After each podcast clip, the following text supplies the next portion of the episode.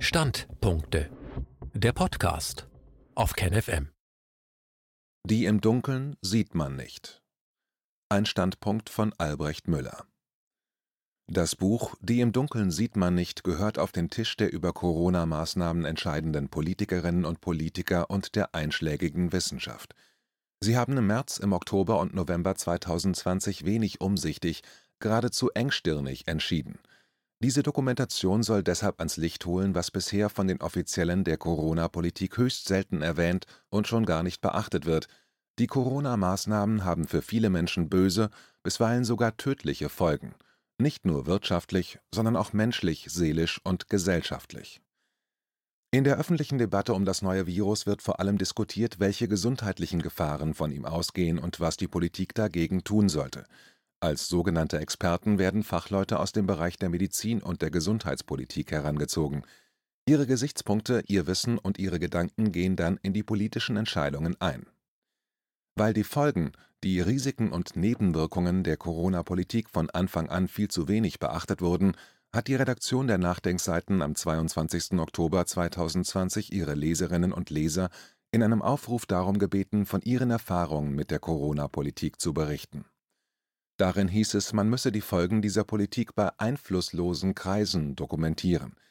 Diese Formulierung war bewusst gewählt, und sie ist berechtigt.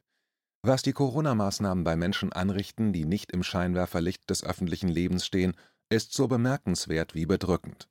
Besonders betroffen und meist nicht beachtet sind zum Beispiel, in zufälliger Reihenfolge, Kleinkinder, Kinder, Jugendliche, die Langzeitwirkung der Einschränkungen, die man den jungen Menschen zumutet, wird von den politisch Verantwortlichen weder erkundet noch berücksichtigt.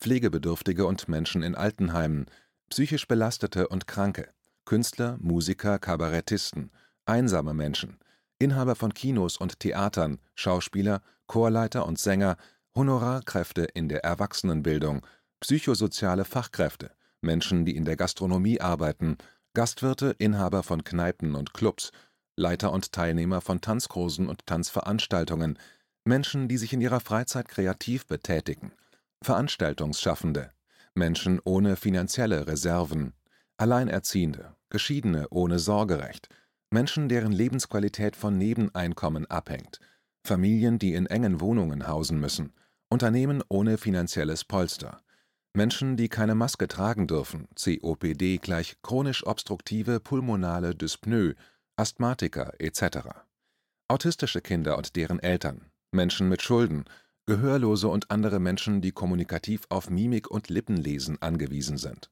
Flüchtlinge und Menschen, die sich um diese kümmern, Angestellte in der Tourismusbranche, Studienanfänger, Azubis, Praktikanten, Abiturienten. Die Berufsfindung wird jungen Leuten aktuell massiv erschwert. Hat das irgendjemand in Berlin im Blick?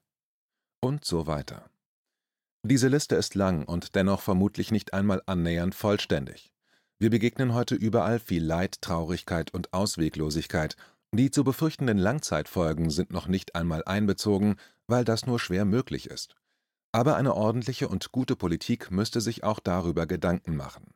Unsere Dokumentation soll wenigstens helfen, bei neuen Entscheidungen etwas umsichtiger vorzugehen die Nachdenkseiten hatten die Antworten ihrer Leserinnen und Leser in zwei Dokumentationen am 26. Oktober und am 12. November ins Netz gestellt. Da werden spannende und bedrückende Geschichten erzählt. Ein Leser schlug vor, die Dokumentation der Stimmen jener, die im Dunkeln leben, sollte auch als kleines Buch veröffentlicht werden, damit diese bewegenden Erkenntnisse auch von Menschen gelesen werden können, die den üblichen Zugang zum Netz nicht haben. Wir haben diesen Vorschlag aufgegriffen. Diese Dokumentation enthält 70 Berichte betroffener Personen und zusätzlich ein Interview des Nachdenkseiten-Redakteurs Jens Berger mit dem DJ Benny Rüss. Außerdem sind vier Artikel aus den Nachdenkseiten wiedergegeben, drei davon stammen vom April 2020, einer vom Juni. Schon am 1. April, also eine Woche nach dem Beschluss unserer Regierungen zum Lockdown, hatten wir eindringlich und im Einzelnen auf die Folgen der am 22. März beschlossenen Corona-Maßnahmen aufmerksam gemacht – die politisch entscheidenden Personen in Berlin und in den Landeshauptstädten hätten damals schon wissen können und wissen müssen, dass es nicht nur die medizinischen Belange, sondern auch die gesellschaftlichen und persönlichen Folgen der Corona-Politik gibt. Der Buchtitel Die im Dunkeln sieht man nicht ist der Dreigroschenoper von Bert Brecht entnommen, das passt auch dem Inhalt nach.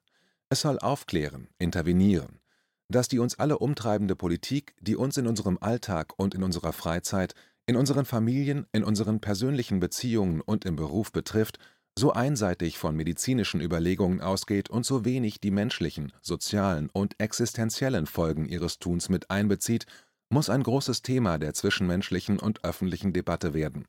Das ist die Grundvoraussetzung dafür, dass es uns dann vielleicht allen ein bisschen besser geht, dann nämlich, wenn wir die politisch Verantwortlichen gezwungen haben, umsichtiger und damit menschlicher zu werden, nicht so gesundheitspolitisch schematisch, wie wir das seit März des Jahres 2020 erleben. Eine Politikerin hat zur Kennzeichnung von Menschen, die nicht alles mitmachen wollen, was die Bundesregierung und die Landesregierungen verfügt haben und deshalb protestieren, einen hochgradig unpassenden Ausdruck gebraucht, sie seien Covidioten. Dieses Wort ist schrecklich. Aber es passt eigentlich ganz gut zur Kennzeichnung jener, die sich nur von Virologen beraten lassen und die gesamten menschlichen Bezüge außer Acht lassen, unbewusst oder bewusst missachten. Am deutlichsten wird das bei dem in der Dokumentation der Zeitzeugen sichtbaren schlimmen Umgang mit Kindern und mit alten Menschen. Sorgen wir dafür, dass wieder Vernunft in die Politik einkehrt, mehr Weitsicht und mehr Umsicht. Zwei Tugenden, die man der Politik von Herzen wünschen muss